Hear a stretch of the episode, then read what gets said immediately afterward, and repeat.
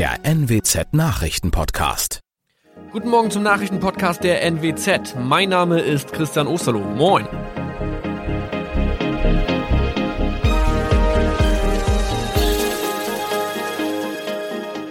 Und das sind unsere regionalen Nachrichten am Morgen. Die Grünen wollen Moorstraße in Oldenburg umbenennen. Viereinhalb Jahre Gefängnis für Falschgoldhandel. Und Landkreis Kloppenburg meldet ersten Omikron-Fall. Der Name Moorstraße könnte laut den Oldenburger Grünen rassistisch aufgefasst werden. Deshalb fordern diese eine Umbenennung. Die Straße wurde allerdings nach Hermann Moor benannt, einem der ersten Siedler in der Gegend. Um Missverständnisse auszuschließen, beantragen die Grünen eine Änderung in Hermann Moor Straße. Dann müssten alle Anwohner ihre neue Adresse in ihren Pässen angleichen. Außerdem müssten Polizei, Feuerwehr, Rettungsdienste und Anbieter von Navigationssystemen informiert werden. Die Stadtverwaltung schlug vor, ein Zusatzschild mit Informationen zur Person Hermann Mohr anzubringen. So könne man alle Irritationen beseitigen.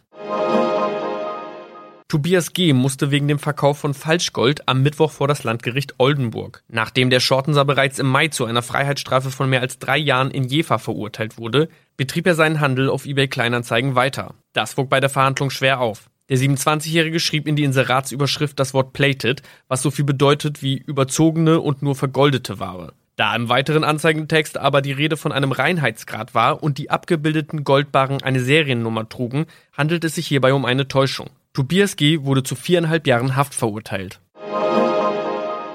Ein weiterer Fall der neuen Omikron-Variante ist am Mittwoch im Nordwesten bekannt geworden. Der Kreis Kloppenburg bestätigt, dass eine Frau bei ihrer Rückreise aus Südafrika am Hamburger Flughafen positiv getestet wurde. Sie befindet sich weiterhin in Hamburg in Quarantäne. Da die Frau im Landkreis Kloppenburg lebt, sei auch das Gesundheitsamt Kloppenburg für diesen Fall zuständig. Zuvor gab es bereits bestätigte Omikron-Fälle in der Wesermarsch und im Kreis Leer. Das waren unsere Nachrichten aus der Region. Weitere aktuelle News aus dem Nordwesten finden Sie wie immer auf NWZ Online. Und Aktuelles aus Deutschland und der Welt hören Sie jetzt von unseren Kollegen aus Berlin. Vielen Dank und schönen guten Morgen. Ich bin Maja Däne und das sind heute unsere Themen aus Deutschland und der Welt. Nach den neuen Bund-Länder-Beschlüssen Handel und Gastronomie klagen über einen Super-GAU. Vorgedrängelt, zahlreiche Corona-Impfungen außer der Reihe und Einreisebeschränkungen. Deutschland will wegen der sich ausbreitenden Virusmutationen die Grenzen zu Tschechien und Tirol kontrollieren. Am Ende dieser Woche sitzen wir also weiterhin im Lockdown und hangeln uns zum nächsten Datum am 7. März. Immerhin sollen ja die Grundschulen und Kitas in Deutschland wenigstens schon ab 22. Februar schrittweise wieder öffnen dürfen. Aber die Kritik an den neuesten Corona-Beschlüssen von Bund und Ländern ist trotzdem ziemlich heftig. Vor allem der Einzelhandel und die Gastronomie sind empört und enttäuscht und sprechen sogar von einem Super-GAU. Meine Kollegin Jasmin Becker hat sich die Kritik am neuen Lockdown mal näher angeschaut. Jasmin, lass uns doch noch mal kurz über Schulen und Kitas reden. Die dürfen ja jetzt wieder öffnen, aber Kritik gibt's trotzdem, oder? Ja, Elternverbände, Schülervertretungen, Gewerkschaften, viele sind verunsichert, denn die Öffnungen der Schulen und Kitas ist nur teilweise an die Inzidenzen geknüpft. Jedes Bundesland entscheidet hier mehr oder weniger für sich. Familienministerin Giffey findet es trotzdem einen ersten Schritt in die richtige Richtung, denn wir sehen Vereinsamung bei den Kindern, wir sehen depressive Verstimmung, wir sehen Bewegungsmangel, Übergewicht, Bildungslücken und Bindungslücken, die entstanden sind. Kanzlerin Merkel findet das nicht so toll. Sie hätte sich lieber einen bundesweiten Plan gewünscht. Sie akzeptiert aber, dass Bildung Ländersache ist. Okay, Schulen und Kitas sind das eine. Kritik kommt aber vor allem vom Einzelhandel und von der Gastronomie. Warum sind die denn so sauer? Weil es keinen richtigen Plan zum Ausstieg aus dem Lockdown gibt, sagt unter anderem der Handelsverband Deutschland. Er beklagt, diesen Plan hätte man den Händlern schon vor Wochen versprochen, aber nichts würde passieren. Gleiches gilt für das Gastgewerbe. Der Deutsche Hotel- und Gaststättenverband ist fassungslos, dass die Branche in dem Beschluss nicht mal erwähnt wird. Aber wichtiger scheint vielen ja eh die eigene Frisur zu sein. Tja, allerdings. Aber wenigstens freuen sich die Friseure, dass sie wieder öffnen dürfen. Ja, bei vielen Friseuren dürfte im Moment das Telefon kaum stillstehen. Gefühlt will jeder Kunde schon in der ersten Woche drankommen, heißt es vom Zentralverband des deutschen Friseurhandwerks. Das Thema Haare war ja von Tag eins der Pandemie ein heiß diskutiertes Thema. Trotzdem, FDP-Chef Lindner meint, viele Menschen haben sich mehr erwartet als einen frischen Haarschnitt. Zum Beispiel ein Strauß Blumen. Die ersten Bundesländer erlauben jetzt auch Blumenläden wieder aufzumachen. Ist ja schließlich bald Valentinstag und Prioritäten müssen offenbar sein. Frische Blumen und ein frischer Haarschnitt, das wär's. Dankeschön, Jasmin. Wir haben es ja gerade gehört, das Thema Haare schneiden scheint ja für uns alle ziemlich wichtig zu sein. Jedenfalls reden wir seit den neuesten Corona-Beschlüssen ganz schön viel über Friseure. Aber ist es tatsächlich so, dass Friseure systemrelevanter sind als zum Beispiel Museen oder Schuhgeschäfte? Wir haben unsere stil- und modebewussten Korrespondenten in Russland, Frankreich und Italien mal gefragt, wie wichtig geöffnete Friseursalons in ihren Ländern so sind. Ja, hier in Italien gilt immer noch Brot und Spiele. Die da oben, die wissen, wie das Volk tickt. Die Friseure, die waren nämlich mit die ersten, die öffnen durften im Frühjahr schon. Zottelhaare, die können zu Depressionen führen, Wutausbrüchen, Bella Figura machen ist hier überlebenswichtig. Übrigens für Frauen und Männer, dass ältere Schüler hier fast ein Jahr ihre Klassenräume nicht gesehen haben. Was soll's? Hier in Frankreich hatten Friseure und Friseurinnen mit Nacktbildern von sich in ihren leeren Salons auf Twitter gegen die Schließung protestiert.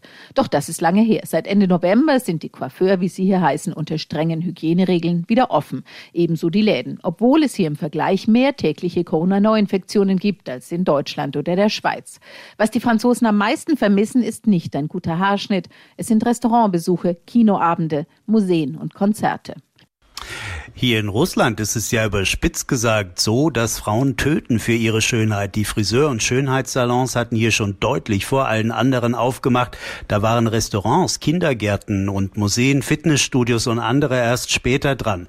Hier gibt es zwar schon seit Juni keinen Lockdown mehr, aber selbst während der Schließung klebten viele einfach ihre Scheiben ab und arbeiteten schwarz weiter.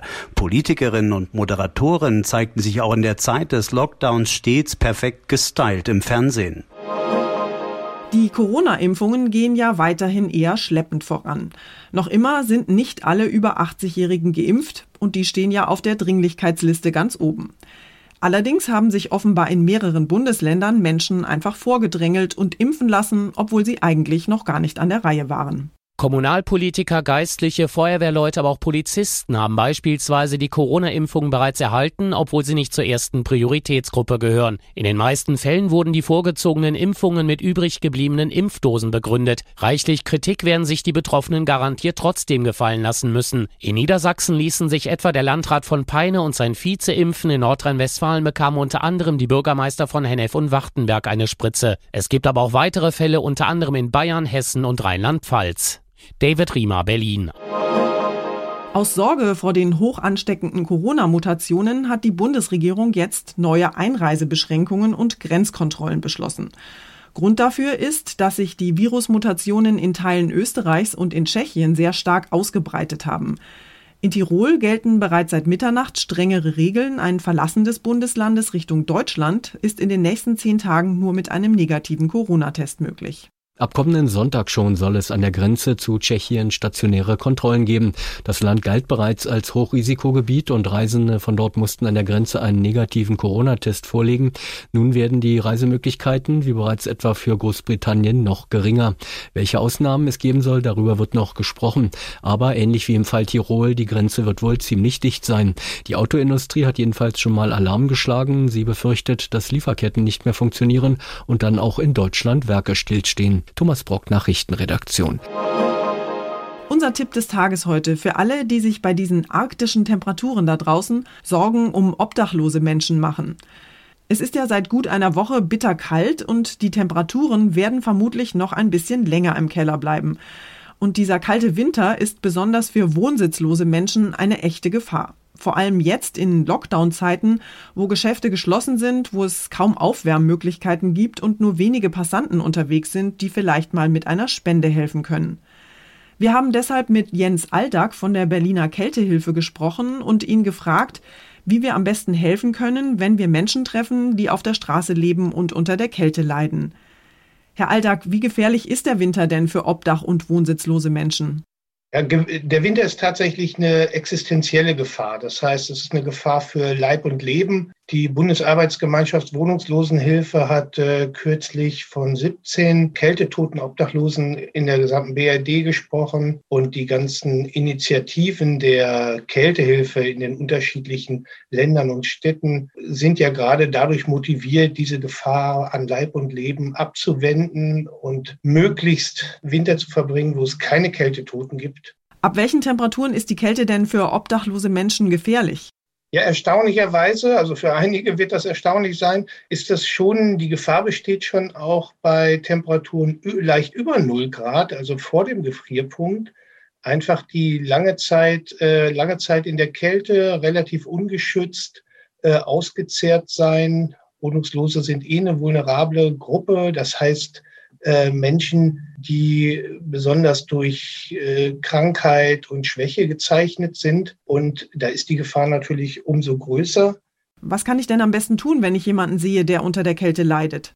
Also grundsätzlich ist immer gut, wenn man sich ein Herz fasst und die Obdachlosen auch anspricht und fragt, ob man helfen kann und dann eventuell eine Hilfe gibt in Form von äh, einer Geldzuwendung oder ähnlichem. Je nach Bezirk und Stadt gibt es ja unterschiedliche äh, Angebote. Da sollte man sich vielleicht vorab schon mal informieren. In Berlin gibt es zum Beispiel eine Kältehilfe-App der GBWO, die kann man halt nutzen, um dann direkt auch auf der Straße zu sehen, wo gibt es vielleicht auch ein Unterstützungsangebot in der Nähe. Was mache ich denn in Notsituationen, wenn derjenige vielleicht schon gar nicht mehr ansprechbar ist?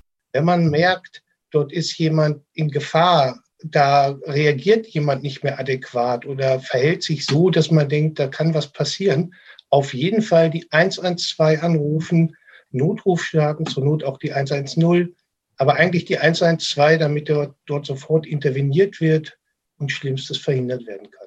Dankeschön, Jens Aldag. Und zum Schluss schauen wir mal durch die rosarote Brille. Am Sonntag ist nämlich Valentinstag und für alle Verliebten heißt das natürlich Her mit den rosaroten Herzballons, den Pralinen und den Blumen.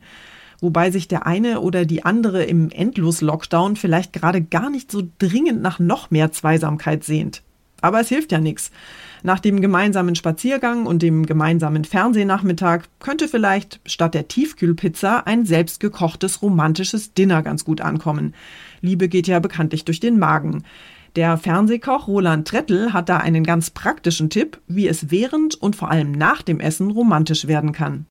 Vielleicht eines der wichtigsten Dinge ist, dass man Sachen zubereitet, wo im Nachhinein die Küche nicht ausschaut wie Sau, dass man einfach vielleicht geschmorte Gerichte macht, ja, dass die Küche im Vorfeld schon einfach wieder sauber ist und dass man nach dem Essen sich anderen Dingen widmen kann als dem Küche aufräumen.